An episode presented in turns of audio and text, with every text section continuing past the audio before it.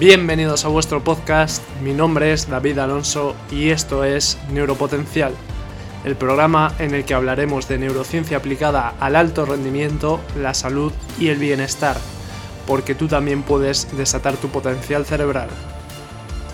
Bienvenido, bienvenida a un nuevo episodio de Neuropotencial. Hoy vamos a hablar sobre la inteligencia. ¿Qué es realmente la inteligencia? ¿Es algo genético? ¿Es algo con lo que nacemos y ya no se puede mejorar? ¿O por el contrario es algo que podemos potenciar, que podemos ir mejorando a lo largo de los años? Si hice un test de inteligencia y me salió que tenía una inteligencia menor que la de la mayoría de la población, quiere decir que se me va a dar mal todas las cosas, quiere decir que siempre voy a estar en desventaja del resto de la población. Bien, hoy vamos a ver qué es realmente la inteligencia, diferentes teorías, qué dice la ciencia, etc. Si nos vamos a la definición de la Real Academia Española de la lengua, la inteligencia es definida como la capacidad de entender o comprender. Como segunda acepción, podemos decir capacidad de resolver problemas, conocimiento, comprensión, acto de entender, etc. Y como quinta acepción, habilidad, destreza y experiencia. Interesante esto. Como vemos, eh, no hay una definición clara de qué es la inteligencia. Y sí que existe un cierto consenso en una definición específica, que es la dada por Passer y Smith en el 2007, que definen la inteligencia como la habilidad para adquirir conocimientos pensar y razonar con eficacia y manejarse en el entorno de modo adaptativo. Entonces, como vemos, se define claramente como una habilidad. Habla de conocimientos también, lo que es un poco curioso, eh, la habilidad para adquirir conocimientos. Y también habla de manejarse en un entorno adaptativo, es decir, adaptarte al entorno.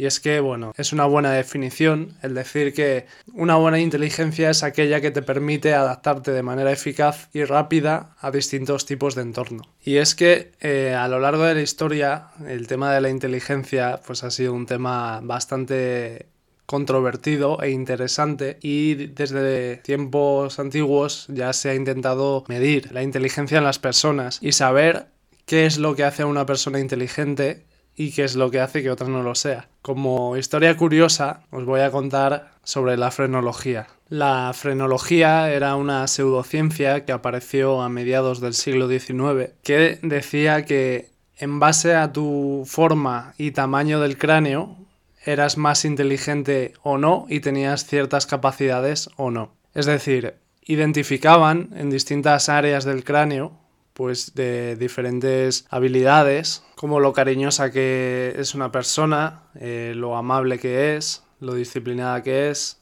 etc. Todo a través de la forma del cráneo. También medían los cráneos para diferenciar delincuentes, es decir, en, juicios.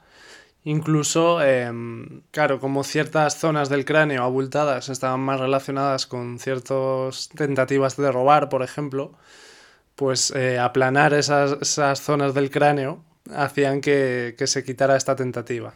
Entonces, bueno, a modo de historia curiosa, es muy interesante el tema de la frenología. Podéis investigar más sobre ello porque, porque es realmente interesante. Afortunadamente, el tema de la frenología no duró mucho y bueno, pues posteriormente fueron surgiendo otras teorías mucho más acertadas y otras definiciones de inteligencia más acertadas. Pero el afán por medir la inteligencia no se quedó atrás. Más adelante salió la llamada escala Binet-Simon, que bueno, pues es de donde realmente han surgido los test de inteligencia que tenemos hoy en día. La escala de Binet-Simon eh, se basaba en comparar las respuestas de niños ante un ejercicio, comparar las respuestas de estos niños con los del resto de niños de su edad. De esta manera se podía conseguir en una escala de Gauss saber cuál es la media de las inteligencias y en base a esa media pues calificar al niño eh, en función de si está por encima o por debajo. De hecho, los test de inteligencia de hoy en día, donde se saca el cociente intelectual, se basan en esta misma escala de Gauss y en este sistema, en el que a la gente se le pone a resolver ciertos problemas, normalmente problemas lógico-matemáticos, y en función de su puntuación se les sitúa dentro de, de la escala de Gauss. Una puntuación de 100 sería la media. Entonces, si tienes por encima de 100, pues estás por encima de la media, y si tienes por debajo de 100, estás por debajo de la media. Luego ya están los rangos raros, que se considerarían por debajo de 85 y por encima de 115. Vale, pero ¿cuál es el problema de estos test de inteligencia que se hacen y que todos estamos acostumbrados a hacer? Pues bien, el, principal problema que tienen es que están midiendo capacidades analíticas, capacidades lógico-matemáticas, y al final la inteligencia es mucho más amplia que todo eso. Más adelante surgieron otro tipo de teorías, como la inteligencia emocional, que se encargó de popularizar Daniel Goleman, donde ya tienen en consideración otro tipo de habilidades, otro tipo de, de, habilidades blandas, como decimos, y según Daniel Goleman, el cociente intelectual representaría solo el 20% de las habilidades que hacen falta para tener una vida de éxito siendo el 80% la inteligencia emocional. Pero ¿qué es la inteligencia emocional? La inteligencia emocional, según Daniel Goleman, es la suma de las siguientes cinco habilidades. Autoconocimiento emocional, es decir, saber reconocer cuáles son tus propias emociones y sentimientos. Autocontrol emocional, saber controlarlas y no dejarte llevar por ellos, no perder el control. Automotivación, es decir, ser capaz de motivarte a ti mismo, de superar obstáculos, reconocimiento de las emociones de los demás, o lo que también se llama empatía, es decir, saber identificar qué emociones está teniendo la otra persona, qué está sintiendo, qué necesita. Y por último, lo que llamamos relaciones interpersonales, es decir, las habilidades sociales. Cómo tú te sabes mover en círculos sociales, cómo te sabes comunicar, la facilidad que tienes para hacer amigos, para hacer vínculos, para transmitir ideas, etc. Entonces la suma de esas cinco es lo que él llama inteligencia emocional y es lo que según él representa el 80% del éxito, relegando al 20% las habilidades eh, más duras, más de lógico, matemáticas y analíticas que se miden con el cociente intelectual. Otro día podemos entrar en profundidad en el tema de la inteligencia emocional y es que es un tema también muy interesante que da para mucho y bueno, me gustaría realizar un día un podcast en el que hablara exclusivamente de inteligencia emocional. Pero como este podcast va sobre las inteligencias y mi objetivo es dar una visión global a nivel de historia y a nivel qué, qué diferentes teorías existen y cuáles son las más válidas hoy en día, pues quiero simplemente tocar por encima las diferentes teorías que existen y bueno, otro día ya dedicaré a hablar de cada una de ellas en profundidad. La siguiente teoría es eh, la teoría de las inteligencias múltiples, enunciada por Howard Gardner en la prestigiosa Universidad de Harvard. Esta es una teoría que a mí sinceramente me gusta bastante, ya que identifica varios tipos de inteligencia y se les da su importancia. Me parece una teoría positiva, ya que tanto la emocional como la lógico-matemática son bastante reduccionistas en el sentido de que se centran en una competencia básica, que puede ser o tu análisis de problemas lógicos o tu inteligencia emocional, es decir, tu habilidad para identificar y gestionar emociones, tanto propias como externas. Pero las inteligencias múltiples de Howard Gardner da como mucha más amplitud al abanico de inteligencias y es que realmente tenemos muchas más capacidades que entrenar y muchas más capacidades de las que se podría decir que tenemos cierta inteligencia. Y es que según la teoría de las inteligencias múltiples de Garner, hay hasta nueve tipos de inteligencia. Las voy a comentar brevemente. La primera sería la inteligencia lingüística, es decir, todo lo que tiene que ver con dominar el lenguaje, el idioma, tanto en comunicación oral como en otras formas de comunicarse como los gestos o la escritura. Las personas que tienen este tipo de inteligencia desarrollada tienen mayores habilidades a la hora de comunicar e interpretar la comunicación de otras personas. El segundo tipo de inteligencia sería la lógico-matemática, que es la inteligencia que se mide con el cociente intelectual y con las pruebas típicas que se han realizado siempre para, medir la inteligencia. Habitualmente, cuando se hablaba de inteligencia, cuando describíamos a alguien inteligente, estamos describiendo a alguien que tiene buenas capacidades analíticas, que tiene buenas capacidades de cálculo, de resolución de problemas, y es este tipo de, de inteligencia que solo representa una más dentro de las nueve que enuncia Garner. Personas con buenas capacidades en este tipo de inteligencia pues tendrán mayor facilidad para carreras como matemáticas, ingenierías, etc. Luego estaría la inteligencia intrapersonal, sería parecida a la inteligencia emocional en la parte de análisis y gestión de emociones propias. Es decir, sería pues cómo eres capaz de gestionarte a ti mismo, cómo eres capaz de interpretar tus estados de ánimo, tus sentimientos, tus emociones y tener ese cierto autocontrol del que hablaba Daniel Goleman. Por otro lado, también está la inteligencia interpersonal, que es lo mismo pero hacia afuera, es decir, saber interpretar las emociones de los demás, saber comunicarte con los demás, saber qué es lo que necesitan las otras personas, un poco saber gestionar cómo son tus vínculos con las otras personas y las relaciones que tienes con ellas. También está la inteligencia espacial, que es la que te permite ubicarte dentro del mundo, es decir, saber moverte por los espacios, saber ubicarte, saber interpretar el mundo desde diferentes perspectivas captar detalles, eh, a lo mejor ser más observador, darte cuenta de, cómo están los diferentes entornos. Para este tipo de, habilidad, los tipos de trabajos ideales serían pues los pintores, por ejemplo, los arquitectos, etc.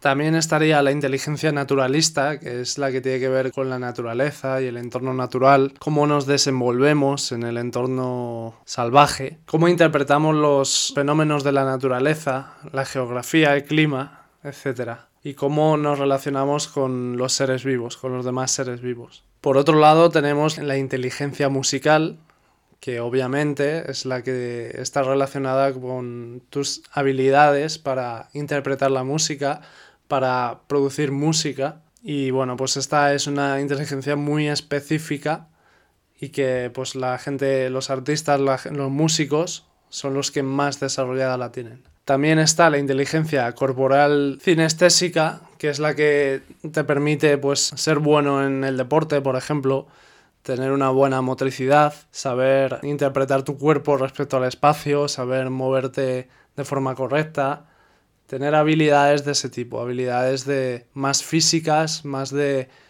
ejecutar movimientos. En este campo pues tendrían predisposición pues todos los eh, atletas, todos los deportistas de élite y toda esa gente a la que se le da bien practicar deportes. Hay que decir que a veces en la teoría de las inteligencias múltiples se suelen incluir estas ocho inteligencias, pero otras veces se incluye una extra que hace que sean nueve y es la inteligencia espiritual, que sería la capacidad para tener esa espiritualidad y saber hacerte preguntas sobre tu existencia, tener cierta fe, tener estar con ese debate interno de replantearte las cosas. Por último, vamos a hablar de la teoría de la inteligencia fluida y la inteligencia cristalizada. Esta teoría también resulta interesante ya que divide los tipos de inteligencia en dos. Por un lado tendríamos la inteligencia fluida, que hace referencia a la capacidad que tiene una persona para adaptarse y una cierta capacidad genética, es decir, lo bien que se enfrenta a las situaciones en función del contexto de, estas situaciones y de los requerimientos que le pidan a la persona. Por ejemplo, se consideraría inteligencia fluida la capacidad de razonamiento lógico, la capacidad de relacionarse y eh, la capacidad de tener pensamientos abstractos e integrar conceptos. Entonces se considera que esta variable, la inteligencia fluida, es en parte genética y en parte también pues en función de la educación que te hayan dado y si se han potenciado estas habilidades en ti cuando eras niño, pues se ha podido desarrollar más o menos. Y por el otro lado está la inteligencia cristalizada, que es el tipo de inteligencia y de capacidades que digamos, has adquirido y que has desarrollado como persona. Es decir, tus conocimientos, tus eh, habilidades y tus capacidades que has ido adquiriendo a lo largo de los años y a lo largo de educación, aprendizajes, experiencias, etc. Entonces, según esta teoría, la inteligencia fluida es la que tienes desde que naces por tu componente genético y que puedes desarrollar un poquito en los primeros años de vida. Y por otro lado está la inteligencia cristalizada, que es la que vas desarrollando a lo largo de toda tu vida. Entonces siempre puedes aumentar ese tipo de inteligencia y bueno, según esta teoría, pues siempre te puedes hacer más inteligente si aumentas tus capacidades y aumentas esa inteligencia cristalizada. Y con esto ya hemos visto todas las teorías que hay sobre la inteligencia, Hemos visto que desde el principio se intentó medir la inteligencia y las diferentes teorías, ya que, bueno, como decimos, es un tema muy estudiado a lo largo de los años. Y para acabar, voy a dar mi opinión sobre el tema de la inteligencia. Y es que mi opinión es que creo que sí que existe un componente genético, es decir, tú naces con unas capacidades y esas capacidades son las que son, llamémoslas predisposiciones, pero creo que estas predisposiciones se pueden desarrollar a lo largo de tu vida. Es decir, no puedes decir, es que he nacido con poca inteligencia musical, por ejemplo, y entonces ya no puedo ser un buen músico. Yo creo que puedes ser un buen músico aunque no tengas la predisposición genética. ¿Qué es lo que pasa? Que te va a llevar más horas de trabajo y de entrenamiento que a otro que sí que la tenga. A lo mejor una persona que sí que tenga esa predisposición genética necesita 5.000 horas para llegar a un nivel al que a ti te llevaría 10.000 o 15.000. Pero sí que puedes llegar a ese nivel. Todo es cuestión de tiempo, de ganas y de esfuerzo. De meter entrenamiento, de meter aprendizaje, etc. Entonces, creo que es importante identificar cuáles son nuestras inteligencias, por así decirlo, cuáles son nuestras predisposiciones genéticas, es decir, cuáles son nuestros puntos fuertes, que es lo que se nos da bien ya de partida, y potenciar esos puntos fuertes, ya que tienen una ley de crecimiento exponencial. A lo mejor esas habilidades en las que no tienes esa predisposición genética, para mejorar en ellas eh, tienes un progreso lineal, es decir, pues a más horas de entrenamiento, pues vas mejorando, pero de manera lineal pero en las que tienes esa predisposición genética, las horas de entrenamiento que le metas van a seguir una curva exponencial. Es decir, si le metes suficientes horas de entrenamiento, vas a progresar a un ritmo muchísimo mayor que en aquellas cosas en las que no tienes esa predisposición. Entonces, como siempre, mi recomendación es conócete a ti mismo, identifica cuáles son aquellas variables en las que tienes una predisposición genética por encima de la media e identifica también en la que no tienes esa predisposición genética o estás por debajo de la media. Entonces, siempre resulta más interesante el potenciar los puntos fuertes por delante de intentar suplir los puntos débiles. Por el tema de, de la curva de aprendizaje, que en el caso de los puntos fuertes es exponencial y en el caso de los puntos débiles es lineal. Esa es mi opinión sobre el tema de la inteligencia.